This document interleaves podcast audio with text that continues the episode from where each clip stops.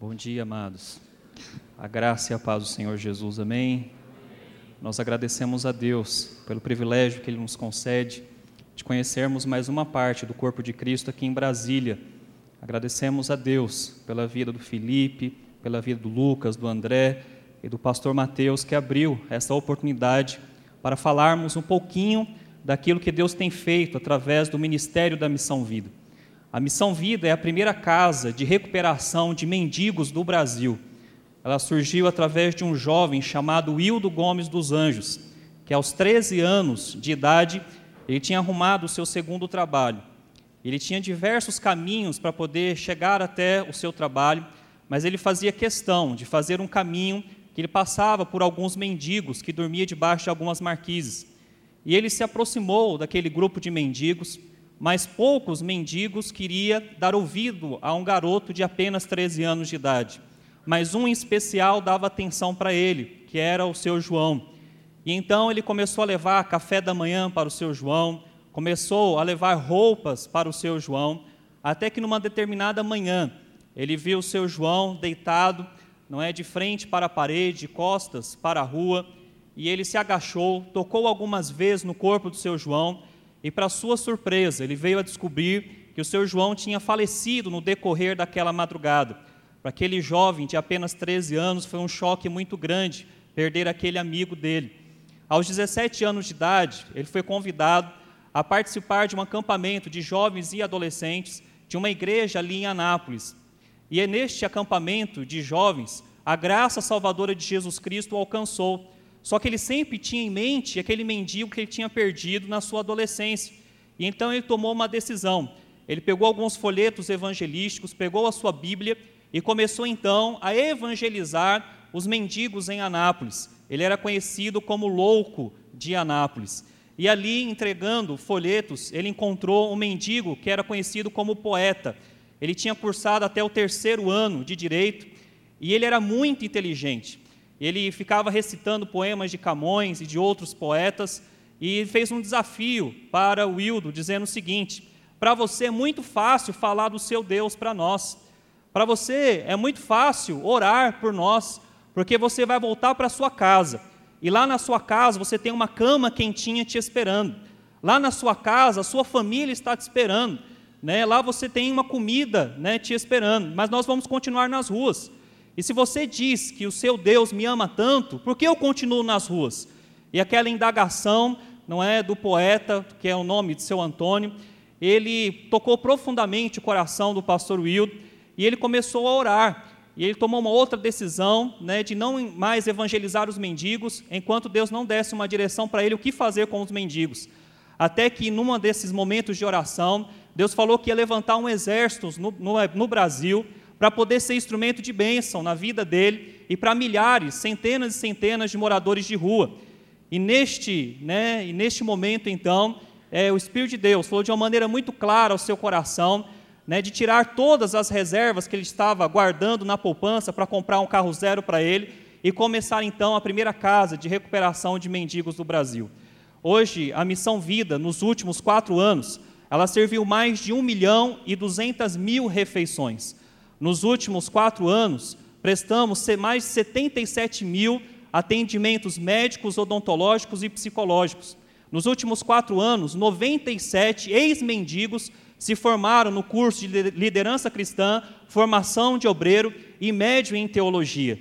Então, é uma obra que verdadeiramente né, tem sido instrumento de bênção para mais né, de 350 pessoas que moram na Missão Vida hoje, que são assistidas pela Missão Vida hoje, num grupo de 73 funcionários tempo integral.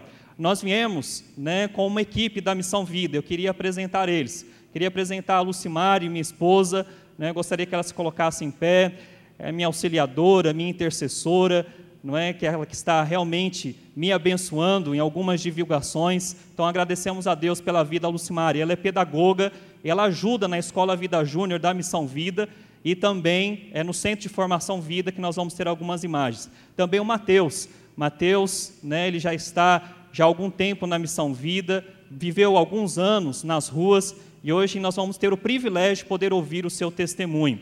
Eu queria chamar ele aqui na frente e já entregar a palavra para ele. Eu queria que todos nós possamos ficar bem atentos por tudo aquilo que Deus há de comunicar em nosso coração nessa manhã. Bom dia, igreja. Graças e paz. Amém. É, como o pastor já disse, meu nome é Matheus Anderson. Eu tenho 27 anos, sou natural da cidade de Osasco, região da Grande São Paulo. Eu nasci num lar evangélico, lar cristão, desde pequenininho. Sempre acompanhei meus pais à igreja. Mas quando eu estava nos meus 13 para 14 anos, através de algumas amizades que eu fiz, eu entrei em contato com o álcool, com o cigarro. Ali, com pouco tempo, deixei de ir à igreja, comecei a fazer uso de drogas mais pesadas através dessas mesmas, mesmas amizades. E a minha vida começou a, a decair cada vez mais, cada vez mais eu me vi afundado no mundo das drogas. Por várias vezes eu saí de casa para usar droga, passar vários dias longe de casa, sem falar onde eu estava, sem dar notícia para minha família. Cheguei a ficar uma certa vez quatro meses longe de casa, né, só usando droga. E aquilo ali veio causando grande sofrimento na minha casa. Né? Meus pais, muitas vezes eu vi meu pai chorar, minha mãe chorar, por causa de ver a minha situação. Eu, sem ter força para sair, eu vendo aquilo que eu estava causando na minha família, eu resolvi sair de casa de vez. Né? Eu peguei o pouquinho que eu tinha e a partir daí fui morar nas ruas. Os amigos, logo, lógico, se afastaram, né? E aí eu me vi totalmente sozinho, comecei a andar de cidade em cidade. Eu saí de Osasco, comecei a andar por vários estados, Mato Grosso. E um dos lugares que eu passei foi aqui em Brasília. Né? Depois de quatro anos na rua, nas ruas, eu vim para Brasília e aqui eu me reuni com mais três pessoas que já eram mendigos aqui do, do lugar. E nós saímos de Brasília com a intenção de irmos para o estado da Bahia. Né? Tinha um conhecia uma comunidade hippie, disse que a gente ia para lá, ia usar droga à vontade, ia viver de artesanato. Né? E essa era a vida que a gente ia ter. Né? Eu já não tinha mais, pers mais perspectiva de vida de nada. Né? Para mim, a minha vida ia se resumir ali, eu ia morrer nas drogas, ia morrer na mendicância. E quando a gente estava indo, quando nós chegamos na cidade aqui de Sobradinho, estava escurecendo já, a gente resolveu achar um lugar para a gente passar a noite, para de manhã a gente continuar a caminhada. O lugar que a gente encontrou foi um terreno baldio atrás de uma igreja. E era uma quarta-feira, o pastor daquela igreja chegou para dar o culto, ele viu a gente reunido lá e veio falar conosco. Né? E ali ele já conhecia a Missão Vida, nos falou de Jesus, falou do amor de Jesus, de, do Evangelho, nos apresentou a Missão Vida. Disse que era um lugar que cuidar de moradores de rua. E eu fez o desafio, eu aceitei. Né? Fui para a missão, lá a minha vida começou a mudar, minha mente começou a mudar, meu coração, né, através das pregações, das orações são feitas ali. E aí minha vida mudou. É, é, hoje eu tive a oportunidade de fazer o Instituto Bíblico, Palavra de Vida, fui para a fazenda, para Cocalzinho, estudei, passei um ano lá. Hoje eu sou um dos obreiros da Missão Vida, sou um dos motoristas da Missão Vida também, tenho trabalhado aqui em Sobradinho. Então Deus tem abençoado. A minha família, desde que eu saí, eu tinha pedido contato com eles. Né? Eu ouvi dos meus pai, do meu pai, é, por favor que não voltasse. Esse final de ano agora eu pude passar o ano novo com eles, o Natal com eles. Então foi benção, né? Eu fui recebido assim super bem. Né? O que eu achei mais interessante que eu fui recebido não como aquele que tinha causado aquele tudo tudo aquilo que eu tinha causado, né? Foi como se eu tivesse viajado, simplesmente viajado a trabalho, me receberam super bem. Então eu acredito assim, que Deus tem feito muitas maravilhas na minha vida, né? Através desse ministério da missão. E agradeço a oportunidade.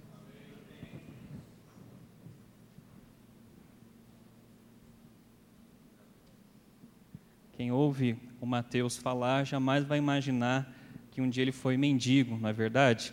Mas ele é prova viva do que está escrito lá em Hebreus 13, 8, que Jesus Cristo é o mesmo ontem, hoje e permanece para sempre. O mesmo Deus que transformava no passado, continua transformando no presente para a sua própria glória. Nesse momento, nós vamos estar assistindo um filme e logo depois nós vamos ter a ministração da palavra de Deus. Irmãos, quando você entrou dentro do informativo da igreja, você recebeu essa ficha de compromisso. Você tem duas maneiras de poder contribuir com o Ministério da Missão Vida: através de cartão de crédito ou através de boleto bancário. Você contribuindo, você vai estar participando do nosso projeto, que é SSS, que talvez não é o que alguns estejam pensando, satisfeito, salvo e sentado, mas é sopa, sabão e salvação. Uh, algumas pessoas assistem um vídeo da Missão Vida e elas acham, mas eles devem receber dinheiro de fora, ou alguns pensam, mas essa missão deve ter muito dinheiro pelas construções, tantas pessoas são atendidas. Mas, na verdade, a missão vida é o contrário, o crescimento dela, de um crescimento de uma igreja como esta. Quando uma igreja cresce, a tendência é que a arrecadação cresça também. Pelo menos poder, teria que ser assim, aumentar o número de dizimistas, o número de ofertantes. Mas a missão vida é o contrário. Quanto mais ela cresce, maior é o gasto. Então, quando nós abrimos mais um quarto para quatro internos, são mais quatro pessoas para suprir as suas necessidades básicas não é? São mais quatro pessoas para darmos de comer, para darmos roupa, não é? Para darmos materiais de higiene pessoal. Então é um desafio muito grande. Uns, algum tempo atrás, o pastor Wildo reuniu alguns obreiros da Missão Vida e disse: Vamos aumentar o nosso período de oração, porque 35% dos nossos mantenedores não foram fiéis este mês. E para uma obra que tem cerca de 73 missionários tempo integral, que gasta mais de uma tonelada, não é, de arroz por mês, não é para uma obra que tem né, tantos gastos, foi um baque muito grande. Mas por causa da graça, da misericórdia do nosso Deus, nós conseguimos romper e temos conseguido pela fé. Uma vez nós estava, eu estava em Uberlândia, né, ministrando numa igreja lá, e antes de ministrar, o pastor já conhecia o Ministério da Missão Vida, inclusive ele era mantenedor. E ele, e eu conversando com ele, eu disse o seguinte para ele: mais de 80% dos nossos, mais de 90% dos nossos mantenedores contribuem apenas com 12 reais. E ele abriu um sorriso para mim e disse: Mas eu pensei que os meus 20 reais não faziam falta. E eu falei: Faz muita falta, porque através dos seus 20 reais, muitas pessoas não é, são atendidas, muitas pessoas ouvem do Evangelho e têm a possibilidade de salvação, têm a possibilidade de ter a sua restauração. Se você quiser ser um mantenedor da missão vida, você deve preencher os seus dados, não é? E entregar para mim, para Lucimari ou para o Mateus no final do culto. Eu queria, nesse momento, te convidar a você se colocar em pé e abrir a palavra de Deus no Evangelho de Lucas, capítulo 10, versículo 25. Evangelho de Lucas, capítulo 10, versículo 25. É o texto áureo da missão vida. É o texto principal, é um texto que realmente tem marcado o ministério da missão durante esses 25 anos. Está escrito assim na palavra de Deus: e eis que certo homem, intérprete da lei, se levantou com o intuito de pôr Jesus à prova e disse-lhe: Mestre, que farei para herdar a vida eterna? Então Jesus lhe perguntou: Que está escrito na lei? Como interpretas? A isto ele respondeu: Amarás ao Senhor teu Deus de todo o teu coração, de toda a tua alma, de todas as tuas forças e de todo o teu entendimento e amarás o teu próximo como a ti mesmo. Então Jesus lhe disse: Respondeste corretamente, faze isto e viverás. Ele, porém, querendo justificar-se, perguntou a Jesus: Quem é o meu próximo? Jesus prosseguiu dizendo: Certo homem descia de Jerusalém para Jericó e veio a cair em mãos de salteadores, os quais, depois de tudo lhe roubarem e lhe causarem muitos ferimentos, retiraram-se, deixando-o semi-morto. Casualmente descia um sacerdote por aquele mesmo caminho e, vendo-o, passou de largo. Semelhantemente, um levita descia por aquele lugar e, vendo-o, também passou de largo. Certo samaritano que seguia o seu caminho passou-lhe perto e, vendo-o, compadeceu-se dele. E, chegando-se, pensou-lhe os ferimentos, aplicando-lhes óleo e vinho, e colocando sobre o seu próprio animal, levou para uma hospedaria e tratou dele. No dia seguinte, tirou dois denários e os entregou ao hospedeiro, dizendo: Cuida deste homem, e se alguma coisa gastares a mais, eu tu indenizarei quando voltar. Qual destes três te parece ter sido próximo do homem que caiu nas mãos dos salteadores? Respondeu-lhe o intérprete da lei, o que usou de misericórdia para com ele. Então lhe disse: Vai e procede tu de igual modo. Oremos ao Senhor. Pai, nós queremos te louvar, ó Deus, por esta manhã, por essa oportunidade que o Senhor nos concede de podermos cultuar ao Senhor. Nós queremos pedir ao Senhor, ó Deus, o Senhor venha falar aos nossos corações. Pedimos, Senhor venha desvendar os nossos olhos, para que possamos contemplar as maravilhas da tua lei. Pedimos, Senhor venha nos confrontar, nos edificar, nos abençoar. Esta é a nossa oração, em nome de Jesus. Amém, Senhor Deus. Amém. Podeis assentar, amados. Irmãos, nós vamos falar objetivamente sobre cinco características de um verdadeiro servo de Deus. No Evangelho de Marcos, não precisa abrir, no capítulo 10, no versículo 45, Jesus Cristo disse: Eu não vim para ser servido, mas eu vim para poder servir. E nesta passagem ali deste samaritano, diz as Escrituras que um certo intérprete da lei, um certo doutor da lei, vai questionar a Jesus, dizendo: Mas como? O que, que eu devo fazer para obter a salvação? E Jesus não responde de pronto, mas ele manda outra pergunta, dizendo: O que está escrito na lei? Como você interpreta? E ele disse: Olha, está escrito lá que eu devo amar a Deus com todas as minhas forças, com todo o meu entendimento, e eu devo amar o meu próximo como eu amo a mim mesmo. E a Bíblia diz que Jesus Cristo disse a ele: Olha, faz isso e terás vida, faça isso e viverás. E aquele homem, querendo se auto-justificar, perguntou a Jesus: Mas quem é o meu próximo? E então Jesus começa a discorrer sobre a parábola do bom samaritano. E aqui, logo na introdução, nós podemos pegar a primeira característica de um verdadeiro servo de Deus, que não basta apenas conhecer a lei do Senhor, como aquele doutor das Escrituras é, conhecia. A palavra de Deus diz, lá em Mateus 7,21, está escrito lá: Nem todo aquele que diz Senhor, Senhor, entrará no reino dos céus, mas todo aquele que faz a vontade do meu Pai que está nos céus. Não é todo aquele que conhece apenas a palavra de Deus, mas aquele que obedece à palavra de Deus. Porque nem todo aquele que prega a palavra de Deus vai para o céu. Mas todo aquele sim que prega, mas vive a palavra de Deus, este sim vai para o céu.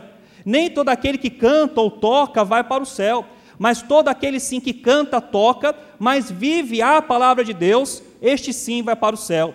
Por isso Jesus disse em João 15, 14: Vós sois meus amigos se fizerdes o que eu vos mando. Se queremos ter intimidade com Deus, se queremos saber os seus planos para a nossa vida, é necessário obedecermos, porque obedecendo a Ele, nós nos tornamos amigo do nosso Senhor. Então, nós observamos aqui que aquele doutor da lei conhecia bem as Escrituras, mas faltava obediência.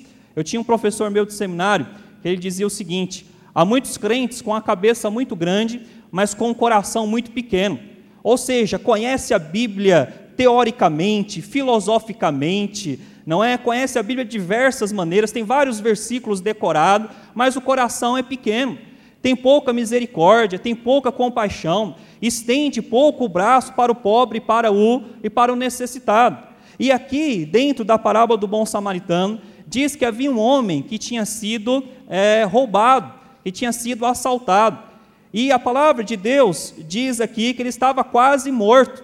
E a palavra do Senhor diz lá em João 10,10 10, que o ladrão veio para matar, para roubar e para destruir. Mas Jesus Cristo veio para nos dar vida e vida em abundância. E aquele homem estava assim, estava sendo roubado, tinha sido roubado. Eu lembro uma vez que eu estava é, em uma das frentes de trabalho do Ministério da Missão Vida, que é o centro de formação, estava na porta, e chegou um homem. A situação dele era tão dramática, tão dramática, que ele estava bebendo álcool de posto de gasolina. E ele veio me pedir dinheiro para ir para a sua cidade, cidade de Formosa, no interior de Goiás. E eu falei para ele: Você sabe onde você está? E ele disse: Não, eu não sei. Eu falei: Foi Deus que te trouxe aqui. Você quer mudar de vida?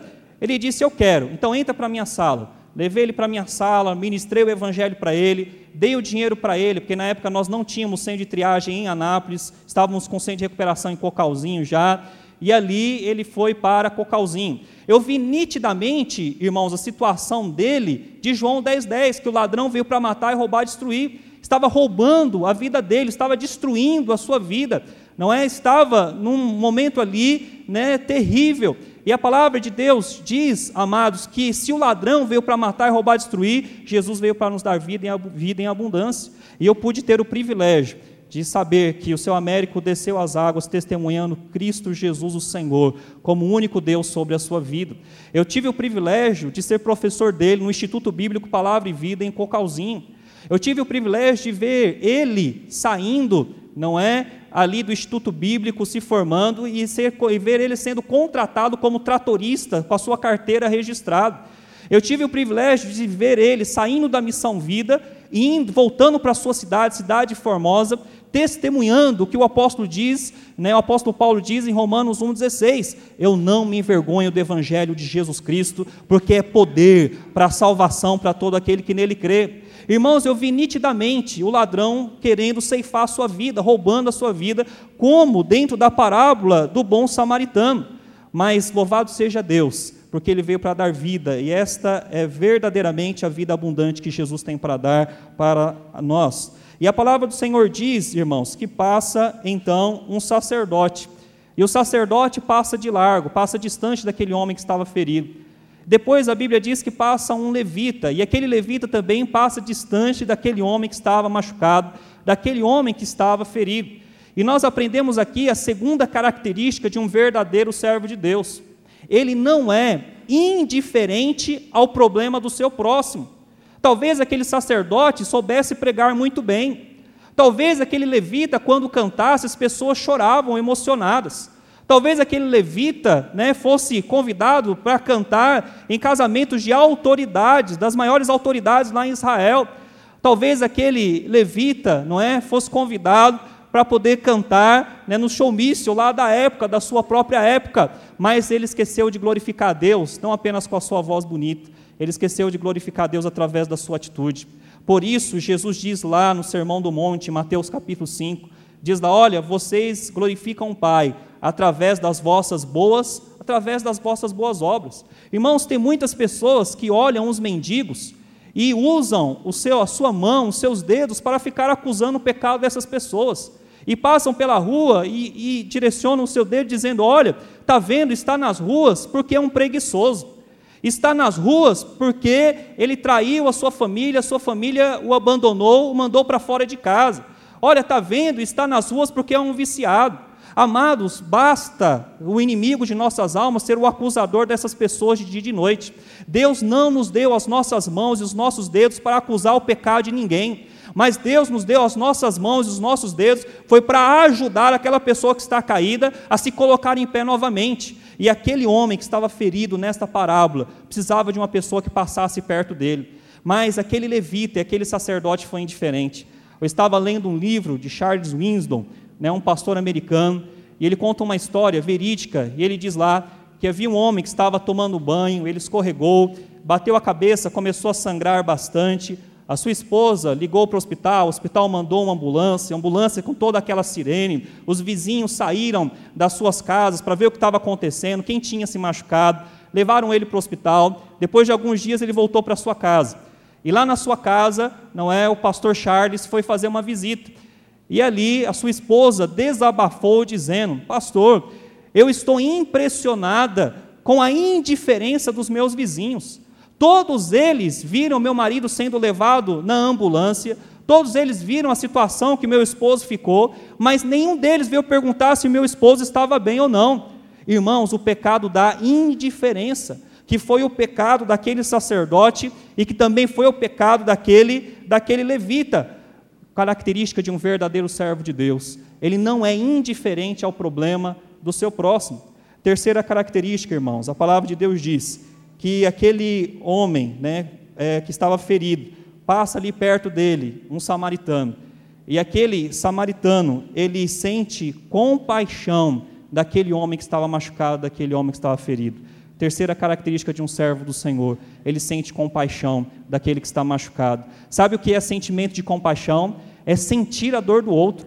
É aquela pessoa que pede para você orar, né, talvez aquele trabalhador que diz: Olha, ora pelo meu trabalho porque eu estou sendo perseguido, porque eu sou um crente fiel, não me corrompo, eu não minto e por isso estou sendo perseguido. E quem tem o sentimento de compaixão, que é uma característica de servo do Senhor, de amigo de Deus, quando você vai orar por aquela pessoa, você não faz uma oração porque ela lhe pediu, você não faz uma oração religiosa, mas você se coloca no lugar dela. É como se você mesmo estivesse sendo perseguido no seu trabalho. Isto é sentimento de compaixão. Sentimento de compaixão é talvez como aquele pai ou aquela mãe que vem pedir oração para você, dizendo: olhe, ora pelo meu filho, ore por mim, porque ele está muito desobediente, ele está rebelde, eu preciso de sabedoria de Deus na educação, como transmitir a palavra do Senhor. E quando você se coloca no lugar né, dessa pessoa, quando você vai orar, você se coloca no lugar dela, e é como se o seu próprio filho estivesse dando problema. É como se fosse o seu próprio filho que estivesse em rebeldia. Então, irmãos, nós observamos que aquele homem, aquele samaritano, ele sente compaixão. Ele se coloca no lugar daquele, daquela pessoa que estava machucada, daquela pessoa que estava morrendo. Quarta característica de um servo de Deus: ele se aproxima daquele homem para, é, para poder ajudá-lo. Irmãos, todas as pessoas que entendem que são chamadas para servir, elas se aproximam também daqueles que estão morrendo em seus delitos e pecados. Se aproximar para quê? Se aproximar, amados, para poder ser instrumento de cura. Não é? A Bíblia diz que aquele homem se aproximou e passou óleo e vinho nas feridas daquela, daquela pessoa que estava machucada. Ou seja, ele passou ali e foi instrumento do Senhor para restaurar, não é, a saúde daquele homem que estava machucado. Se aproximar para quê, irmão? Se aproximar para ver as feridas de perto não é? Quando nós vemos um mendigo na rua, às vezes estamos do outro lado da calçada, e quando nós nos aproximamos, não é? é às vezes nós conseguimos ver de uma maneira real a gravidade do problema dele. Se aproximar para ver as feridas de perto, se aproximar, irmãos, para sentir o mau cheiro da pessoa. Sabe o que é isso? E aqui a gente não aplica apenas para a mendicância, mas a gente pode aplicar aqui para o mau cheiro do pecado. E a Bíblia diz que nós devemos exalar o bom perfume de Cristo. Mas o grande problema é que em muitas situações o mau cheiro do pecado tem prevalecido sobre este bom aroma de Cristo. Nós devemos, irmãos, exalar este bom perfume e este bom perfume deve influenciar o mau cheiro do pecado nos nossos dias. Quantas vezes eu não enchi o meu carro de mendigos e levei para Cocalzinho? Muitas vezes fiz isso com meu dinheiro. Né? Fui muito tempo voluntário da Missão Vida, até que Deus me chamasse, não é para o ministério ali integral na missão também. E não fiz isso porque é agradável a mim.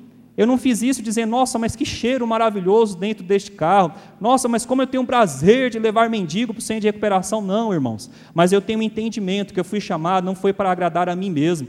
Eu fui chamado foi para agradar o meu Pai, foi para agradar o meu Deus. Por isso Jesus Cristo disse: Você quer me seguir? Primeiro, negue a sua própria vontade. Segundo, tome a sua cruz. E agora sim você pode me seguir. Quarta característica de um verdadeiro servo de Deus, ele se aproxima para ver as feridas de perto, ser instrumento de cura. Ele se aproxima para sentir o mau cheiro do pecado e influenciar através do bom aroma de Cristo Jesus, nosso Senhor. Quinta e última característica. A palavra de Deus diz que aquele samaritano coloca aquele homem que estava ferido e machucado no seu animal e leva ele para a hospedaria. E diz lá as escrituras que ele paga dois denários. E ele diz ao hospedeiro: Eu vou ter que sair, mas quando eu voltar, se ele gastar mais alguma coisa, eu vou estar restituindo para você. É, quinta característica, irmãos: um verdadeiro servo de Deus, ele é uma pessoa liberal.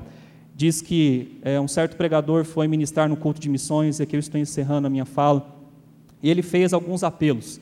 E ele fez um apelo dizendo: Você que quer ser mantenedor de missões, saia do seu lugar e venha aqui na frente, porque eu quero orar por você. E algumas pessoas saíram dos seus lugares, vieram, porque queriam ser mantenedoras, queriam é, ajudar né, de uma maneira financeira né, os missionários que estavam para ser enviados, que já estavam no campo. Ele fez o segundo apelo dizendo: Você que quer ser intercessor da obra missionária, saia do seu lugar e venha aqui na frente. Outras pessoas saíram dos seus lugares, vieram na frente para receber aquela oração. Ele fez o terceiro apelo dizendo: Aquele que quer ir para o campo missionário, saia do seu lugar e vem aqui na frente. Outras pessoas se levantaram, vieram na frente, outras ainda ficaram sentadas. E ele fez o quarto e último apelo, dizendo: Você que quer entregar a sua vida única e exclusivamente ao Senhor Jesus Cristo, saia do seu lugar e venha aqui na frente, porque eu quero orar por você. Porque se você não quer contribuir com missões, se você não quer orar por missões, e se você não quer ir para o campo missionário, então este quarto apelo é para você, você precisa se converter, você precisa nascer de novo. E é verdade, irmãos, porque todo aquele que nasceu de novo, ele tem um desejo ardente pela obra missionária, ele tem um desejo ardente de testemunhar o Cristo que perdoou os seus pecados, o Cristo que restaurou a sua família, o Cristo que te deu a motivação de vida, então, irmãos, nós aprendemos que nós devemos ser liberais. Liberais, sim, nas ofertas, liberais, sim, na oração. Não orar apenas pela nossa família, pela nossa igreja, mas ser mais liberais, orar mais né, pela obra missionária e sermos liberais mais com a nossa própria vida, no sentido de sermos despertados para a obra de evangelização. Eu gosto muito de um texto que está em Lucas capítulo 5, que fala sobre a pesca maravilhosa. E diz a palavra de Deus, ali em Lucas 5, não é que Jesus é, pede para Pedro o barco, e ele, Pedro cede o barco, e aí Jesus começa a falar, a ensinar a multidão, e de repente Jesus fala para Pedro: Olha, Pedro, é, lança a rede ao mar. E Pedro, querendo se esquivar, meio né, duvidoso, e ele diz ao Senhor Jesus: Olha, eu tentei pegar peixe a madrugada inteira, mas não peguei um sequer. E a palavra de Deus diz que Pedro disse ao Senhor Jesus: Mas sobre a tua palavra eu lançarei a rede. E a palavra do Senhor diz que ele vai e lança a rede, e há uma grande quantidade de peixes, não é? Mas era tanto peixe que Pedro tinha pego, que ele estava quase indo a pique, estava quase afundando o barco. E eu fui ver essa palavra ir a pique, ela aparece no Novo Testamento só duas vezes. Ela aparece em Lucas capítulo 5 e em 1 Timóteo capítulo 6, quando fala que o amor ao dinheiro é a raiz de todos os males. E Pedro, que não era bobo nem nada, ele fez um sinalzinho para o outro barco que estava vazio, o outro barco se aproximou e ele começou a compartilhar os peixes, as bênçãos que Deus tinha dado a ele nos outros barcos que estavam vazios.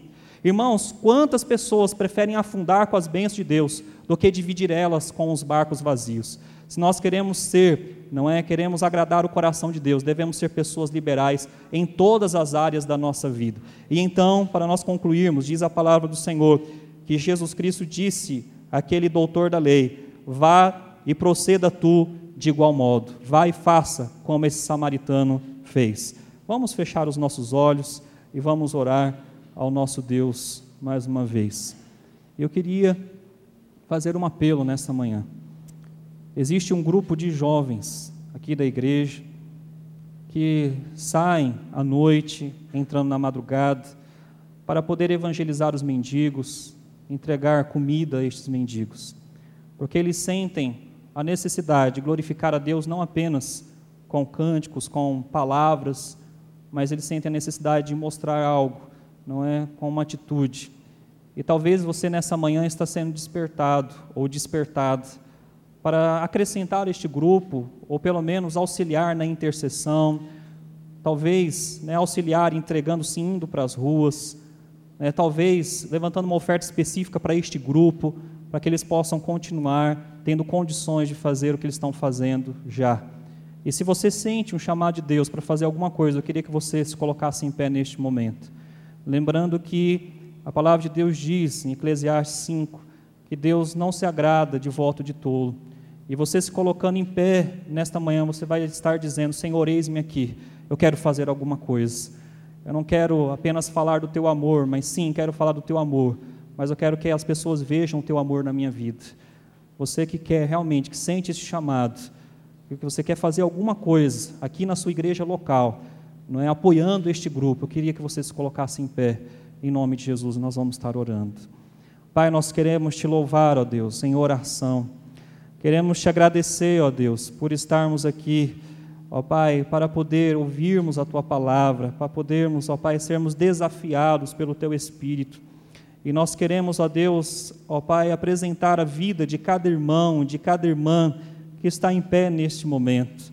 E nós queremos, ó Deus, pedir ao Senhor, dê condições a elas, Pai. Condições, ó Deus, financeiras para ajudar, ó Deus, este ministério aqui da igreja. Dê, ó Deus, perseverança, ó Deus, em suas vidas, para que eles continuem fazendo bem, ó Deus eterno, não venham desanimar, ó Pai, no caminhar.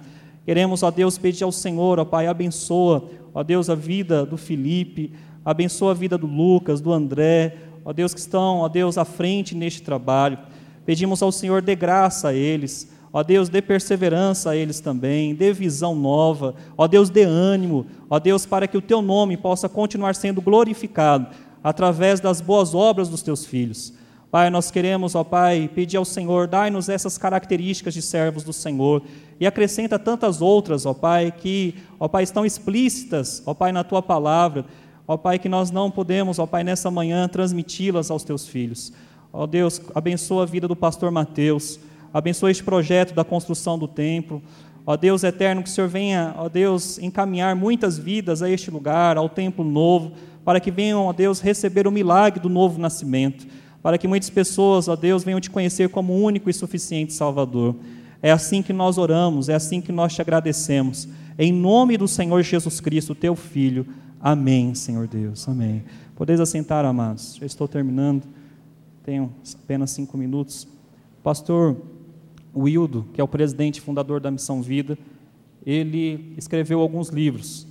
E ele escreveu A Missão que Surgiu na Madrugada. Este livro é aquele livro que você senta e você não quer parar de ler. É, tem uma, um testemunho de uma irmã que começou a ler e ela entrou madrugada dentro porque ela não conseguia parar de ler. É muito interessante. Aqui nós falamos na introdução é, da nossa fala como a Missão Vida surgiu. E aqui conta detalhes específicos não é, de algumas experiências que ele teve. Eu me lembro de uma experiência que ele teve, que estava fazendo uma divulgação como essa no sul de Minas, em Machado. Eles acordaram um pouco mais cedo, resolveram pegar a estrada, voltando para Anápolis, e ali estava muito frio, muito frio, e eles viram um homem com um saco nas costas, viram um homem de pés descalços, eles pararam o carro, brecaram, deram a ré, voltaram até aquele homem, e o pastor Wildo, percebendo que aquele homem estava apenas de camiseta, estava muito frio, ele tirou a jaqueta dele, deu para aquele homem, e aquele homem olhou para a jaqueta, olhou para ele e perguntou: Você é Jesus? E ele costuma aplicar dizendo que a nossa vida deve ser confundida com a vida de Jesus. Um livro muito bom é, para nossa é, devocional, um livro muito bom para conhecermos melhor a história da missão vida. Ele organizou um livro chamado Como Enfrentar o Sofrimento é uma abordagem teológica e de testemunhos de homens de Deus. Então, não é, é, aqui tem vários autores, como o pastor Ariovaldo Ramos, como o pastor Jaime Kemp, como o pastor Jeremias Pereira, como o pastor Russell Shedd, não é, entre o pastor Márcio Valadão, entre outros, cada um escreve um capítulo. E Atilano Muradas, exatamente, também escreve um dos capítulos de como enfrentar o sofrimento. Então é muito bom para você dar de presente para uma pessoa que está passando por provação e também para nós entendermos melhor porque o crente sofre. E também ele organizou Salve Sua Família, que tem sido instrumento de restauração de casamentos e é muito bom para dar num curso de noivos, não é muito bom porque ensina princípios de criação de filhos e também como ter um casamento bem sucedido. Nós agradecemos a Deus por essa oportunidade. Muito obrigado, pastor Mateus. Muito obrigado, Felipe. E que Deus continue abençoando a todos vocês. Vocês que desejam contribuir com o Ministério da Missão, por favor, entregue a ficha no final do culto para um de nossos obreiros. Deus abençoe. Muito obrigado.